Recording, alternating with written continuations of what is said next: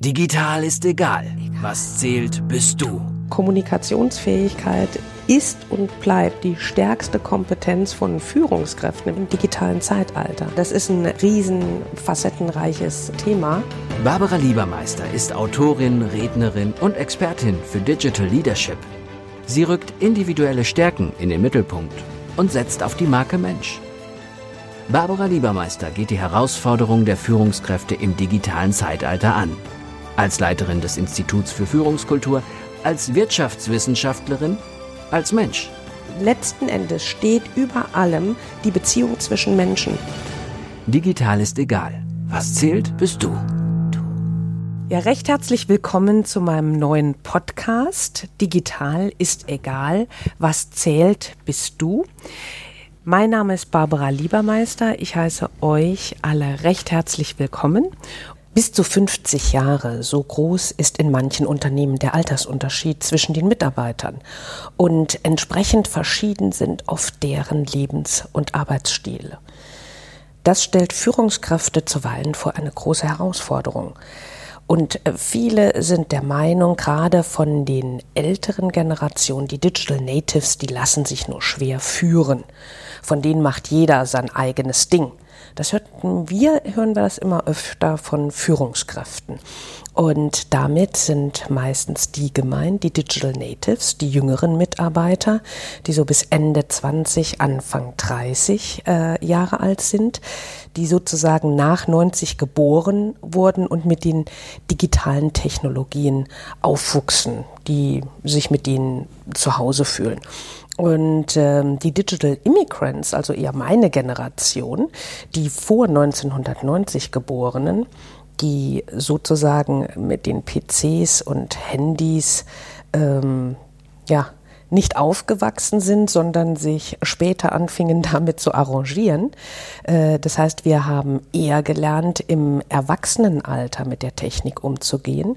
Viele von dieser Generation der Digital Immigrants sind häufig unsicher, zuweilen sogar ängstlich.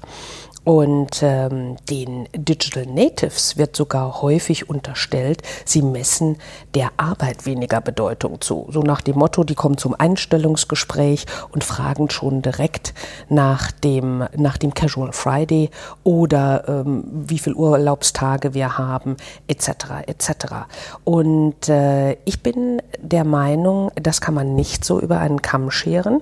Ich ähm, arbeite sehr viel mit Digital Natives zusammen und dort gibt es genauso viele Unterschiede diesbezüglich wie äh, bei den Digital Immigrants. Allerdings ist es tatsächlich so, dass diese Generation der Digital Natives, der jüngeren Generation, ähm, eine gesunde Work-Life-Balance in der Regel zu schätzen gelernt haben und dass sie da höheren Wert drauf legen und zum Teil auch, was angeht, sie brauchen ähm, mehr Sinn in der Arbeit, weniger die monetäre High-End-Vergütung, wenn die Basis natürlich gesichert ist, aber der Sinn nach Arbeit, äh, der ist sehr hoch und gleichzeitig, wenn man von Work-Life-Balance spricht, auch stärker ähm, ist das Thema getriggert mit den persönlichen Freiräumen.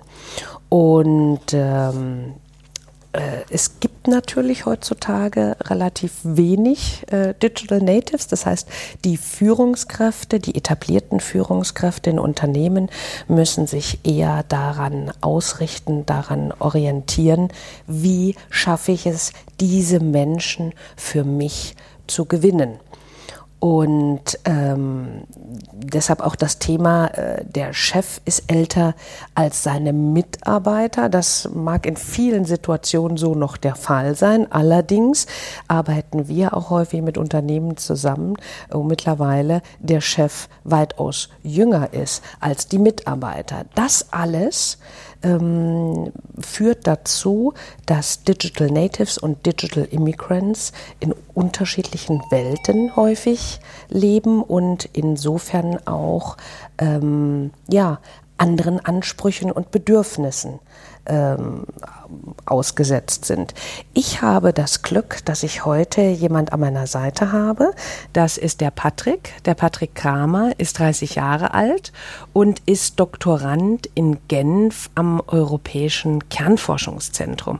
Das heißt, ich habe einen Digital Native, also jemand, der mit den digitalen Medien groß geworden ist, an meiner Seite ähm, die man mit Digital Natives bezeichnet. Meine Generation sind die Digital Immigrants.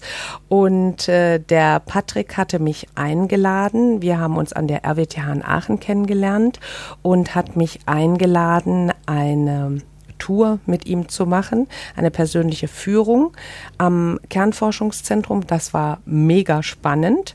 Und ich nutze direkt die Gunst der Stunde für euch, für meine Hörer, um mit einem Digital Native in das Gespräch zu gehen, was Führen im digitalen Zeitalter anbelangt. Insofern zuerst mal recht herzlich willkommen, lieber Patrick. Hallo. Ja, hallo, danke, ich freue mich auch.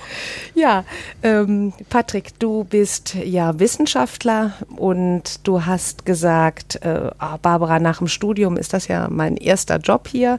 Ich bin schon drei Jahre an meiner Doktorarbeit zugange und das wird auch noch etwas Zeit brauchen. Ähm, Patrick, was ist denn für dich ein guter Vorgesetzter oder eine gute Vorgesetzte? Beschreib mal. Genau, ja, also ich habe eine äh, Vorgesetzte hier. Mhm. Äh, sie ist auch äh, Deutsche, mhm. ähm, wobei das eigentlich keine große Rolle spielt hier. Ähm, und was ich eigentlich äh, gar nicht gedacht hatte, äh, wo ich nicht darauf vorbereitet war, war, ähm, dass ich den Rückhalt brauche von äh, meinen Vorgesetzten, dass man da eine Vertrauensbasis aufbaut, ähm, wenn man die äh, die Forschungsresultate präsentiert, äh, nicht nur intern, sondern auch extern, ähm, dass man da einen guten ja, Rückhalt verspürt. Und natürlich, was dann auch noch wichtig ist, dass man äh, eine fachliche Hilfe bekommt, weil es dann doch irgendwann mal hakt, äh, dass man irgendwo nicht weiterkommt mit der mit seiner Forschung, dass man da dann äh, auch eine fachliche Unterstützung bekommen kann, ähm, äh, Vorschläge in welche Richtung man dann, wie man das Problem von anderen Seiten äh, angreifen kann, um das Problem lösen kann, um sich da einfach einen Austausch äh, zu bekommen. Und ähm, weil das ist immer habe ich auch gemerkt, wenn man alleine lange an einem Problem löst äh, oder arbeitet und versucht, das Problem zu lösen, ähm, das funktioniert nie so gut, als wenn man im, im, Austausch mit anderen steht. Also da muss man wirklich sehen, dass man ähm, da ins Teamwork reinkommt, das macht vieles, vieles leichter. Ja, du hast mir ja erzählt, dass du ein ganz unterschiedliches Team um dich herum rekrutiert hast. Das finde ich äh, ganz spannend. Das sind wie viele unterschiedliche Nationalitäten? Erzähl mal etwas von deinem Arbeitsalltag. Ja, also ich bin hier mit äh, wirklich äh, unterschiedlich, den unterschiedlichsten Nationalitäten in einer Sektion. Meine Sektion besteht so aus äh, circa 15, 15 Leuten. Ähm, das sind äh, Studenten aus äh, Griechenland, aus äh, den, den USA, ähm, aus äh, Spanien.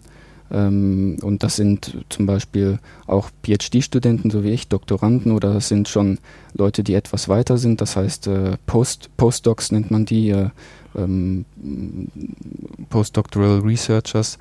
Ähm, dann einige Staff-Member äh, aus Deutschland auch. Wir haben noch eine äh, Iranerin, ähm, hier auch gebürtige Iranerin. Also das ist ein äh, wirklich äh, Multikulti und das macht das äh, in, äh, Ganze sehr interessant. Ähm, vor allen Dingen in den Kaffeepausen äh, kann man dann immer, äh, ja, wird dann auch viel über die Politik gesprochen, zum Beispiel den Brexit. Äh, das ist dann immer ein sehr beliebtes Thema. Das ist äh, ja zurzeit nicht mehr, aber das war äh, ein beliebtes Thema, um die, die Engländer quasi aufzuziehen damit. Mhm.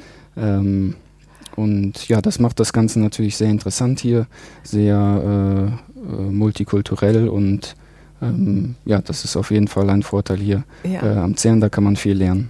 Ja. Aber das heißt, auf was ich da schon mitnehme, deine Vorgesetzte, die muss dann auch interkulturell, äh, ja, interkulturelle Skills mitbringen, ja, mit unterschiedlichsten Nationalitäten interagieren, die alle zu einem Ziel führen, sozusagen? Oder beschreib das mal. Also die Vorgesetzten hier am CERN haben es einfacher, wenn sie ähm, ja Soft Skills mitbringen, die ähm, äh, dieses interkulturelle, was ich mir gar nicht so einfach vorstelle, so viele Nationalitäten unter einem Hut, ähm, ja, zu einem Gesamtziel führen müssen. Ja. Ja, das ist natürlich nicht, äh, nicht einfach. Mhm. Ähm, ich glaube, da bekommt man auch gar nicht wirklich ein Training vorher. Da wird man einfach reingeschmissen in diese Situation mhm. und ähm, das lernt man dann mit der Zeit auch. Mhm. Ähm, aber ja, das, das macht das Ganze auch interessant. Ähm, ja, was war dein größtes Learning, ähm, als du auch ja jetzt nicht als Führungsperson, sondern als Mitarbeiter, als Teammember da in dieses interkulturelle Team hineingeworfen wurdest? Was war die größte Überraschung oder das größte Learning für dich? Gibt es da was? Kann man sagen, dass ähm, die Russen so funktionieren, die Mexikaner so funktionieren, die Franzosen so funktionieren? Oder kommt es doch dann im Einzelnen wieder auf die Persönlichkeit an? Und ja, es gibt äh, letzten Endes kommt es dann natürlich immer auf die einzelne Persönlichkeit eigentlich an. Ähm, aber man ich kann mal vielleicht ein konkretes Beispiel nennen. Gerne. Dass, äh, bei den Franzosen ist es eigentlich immer so, dass man, äh, wenn man sich sieht am Tag, dann sagt man immer äh, Salut, äh, comment ça va? Mhm. Ähm, Hallo, wie, wie, geht's dir? Mhm. Und da erwartet man eigentlich keine wirkliche, wirkliche Antwort äh, darüber, ob wie es einem jetzt gerade persönlich in dem Moment geht. Das ja. ist einfach so die Standardfloskel. Ja. Und das erwartet man, wird dann wirklich erwartet einmal, dass man das, wenn man die Person zum ersten Mal an dem Tag sieht, dass man das sagt, auch den Handschlag äh, dazu noch am besten. Ähm, das ist in Deutschland nicht unbedingt, glaube ich, immer so der Fall. Mhm. Ähm, das wird hier einfach, äh, ja, das war jetzt mal ein konkretes ist Beispiel. Wie guten Tag, aber ist es nicht bei den Amerikanern oder den Engländern auch ähnlich? How are you? Ist ja letzten Endes auch dieses, dieser Opener, wo man nicht zwingend eine tiefergehende Antwort erwartet. Ja, aber ich, in meiner Erfahrung ist das bei den Franzosen etwas äh, noch noch tiefer, stärker. noch tiefer liegen, noch stärker, dass das auf jeden mhm. Fall ja, da sein muss. Sonst, sonst denkt man sofort, äh, da ist ein Problem. Äh, sonst äh, zwischen jetzt irgendwas, dann denken die sofort, ich habe ich hab irgendwas habe ich falsch gemacht. Warum sagt okay. er jetzt nicht mehr Hallo, wie geht's? Okay. Ähm, also das, ja. Also können wir für unsere Hörer an der Stelle einen Digital Hack geben? Dein Digital Hack wenn ihr mit unterschiedlichen Nationen zusammenarbeitet, ähm, findet am ehesten heraus, was braucht das Gegenüber oder die Kultur des Gegenübers, ähm, damit ihr nicht in ein Fettnäpfchen tretet. Also zwischen, losgelöst von den zwischenmenschlichen Skills, von den üblichen Social Skills, gibt es dann noch kulturelle Merkmale, die eine Beziehung auch, ja, crashen können oder schwieriger ja. machen können. Und gerade als Deutscher kommt man da natürlich oft sehr, sehr direkt rüber, oft mhm. äh, zu direkt. Mhm. Und äh, ja, da muss man sich muss man sich wirklich erst dran gewöhnen. Ja, aber ich denke, den Vorgesetzten in solchen internationalen Institutionen ist das durchaus auch bewusst. Ja, ja es ist äh, bewusst, ähm, aber ob die Leute das, es sind ja auch keine oder viele Leute in hohen Positionen hier am CERN sind auch Physiker mhm. und nicht unbedingt äh, die Kommunikationsmonster, sagen wir mal. ja. äh, und von daher, ja, kommt das immer drauf an. Kommt es immer auf die einzelne Person an, wie kommunikativ sie ist, wie sie mit diesen Soft Skills bestückt ist und im besten Fall auch noch mit den interkulturellen ähm, genau. Skills. Ja. Okay. Ja. Wie ist das denn, wenn ich so, ähm, wenn ich so eine Institution wie das CERN vor Augen habe? Ich durfte jetzt heute auch überall äh, mit durchgehen.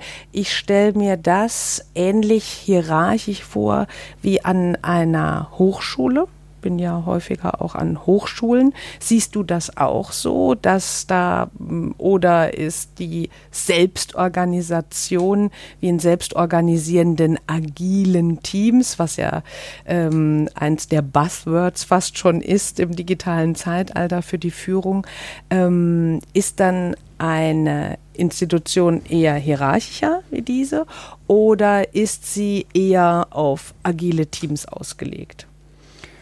Also es gibt auf jeden Fall eine klar definierte Struktur am mhm. CERN. Ähm, aber letztendlich dann, wenn man auf die tiefste Ebene geht, dann ist es, denke ich, äh, relativ äh, variabel mhm. und die Leute können ähm, ja recht variabel arbeiten. Die müssen vor allen Dingen sehr selbstständig auch arbeiten. Das ist einfach ein Muss, weil das hier an dem ja, Datenaufkommen, an dem Ar Arbeitsaufkommen, das man hier hat, äh, in der Größenordnung am CERN mit den ganzen äh, Beschleunigerringen, kann das eigentlich nur so gehen. Okay, also doch eher hierarchisch, aber es wird sehr sehr viel Selbstorganisation erwartet oder geht gar nicht anders. Insofern werden auch Freiräume gegeben.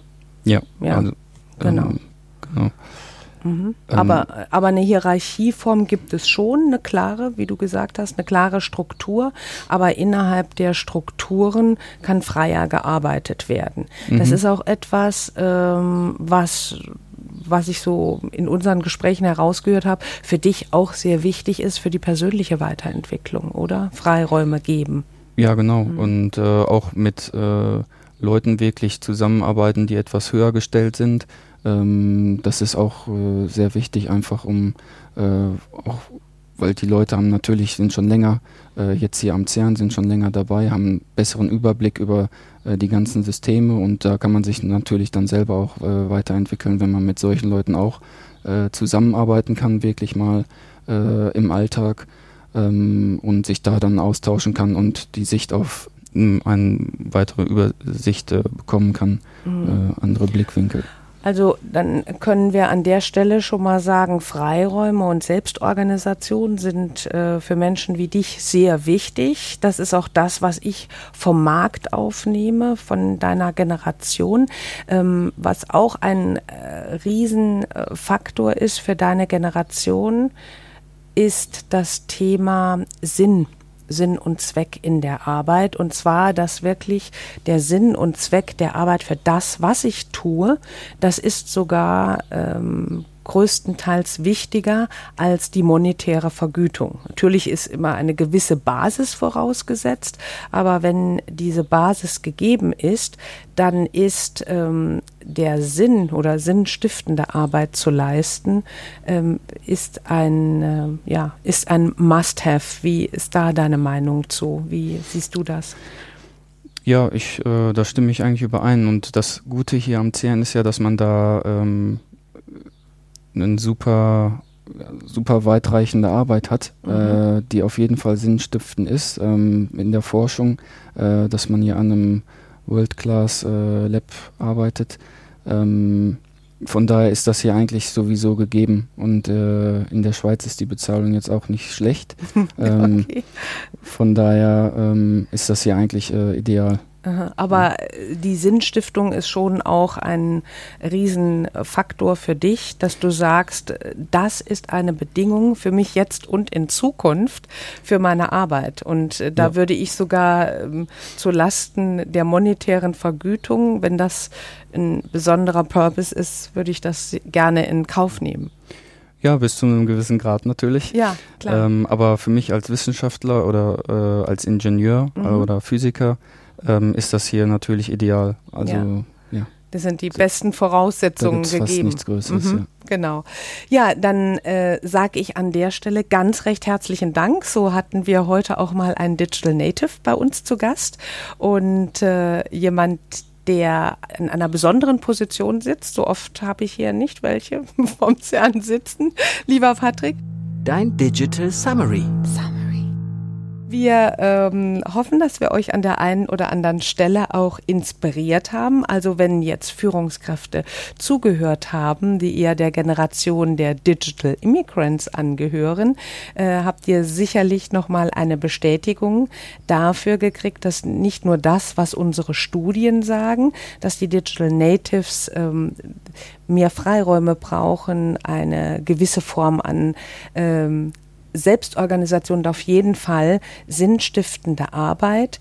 Und ähm, aber wie der Patrick schon zu Eingangs gesagt hat, mir ist es sehr wichtig, dass ich eine vertrauensvolle Beziehung zu meiner Vorgesetzten habe, zu meinem ähm, ja zu der Vorgesetzten habe und gleichzeitig aber auch fachliche Unterstützung kriege. Und ähm, dass er mit dem Vertrauen gestartet hat, hat mir persönlich sehr gut gefallen und hat mich auch beruhigt, dass Wissenschaftler da anscheinend nicht anders unterwegs sind als äh, die Wirtschaftler. Und das wiederum heißt ganz klar, digital ist egal, was zählt, bist du, egal aus welcher Branche du kommst. Wir wünschen euch ganz viel Erfolg und ich sage ganz recht herzliches Dankeschön an Patrick. Gerne, Barbara. Schön, dass du da warst. Digital ist egal. Was zählt, bist du. Barbara Liebermeister geht die Herausforderungen der Führungskräfte im digitalen Zeitalter an. Als Leiterin des Instituts für Führungskultur, als Wirtschaftswissenschaftlerin, als Mensch. Letzten Endes steht über allem die Beziehung zwischen Menschen. Digital ist egal, auch im Buchhandel und bei Amazon. Wenn du mehr wissen willst, www.barbara-liebermeister.com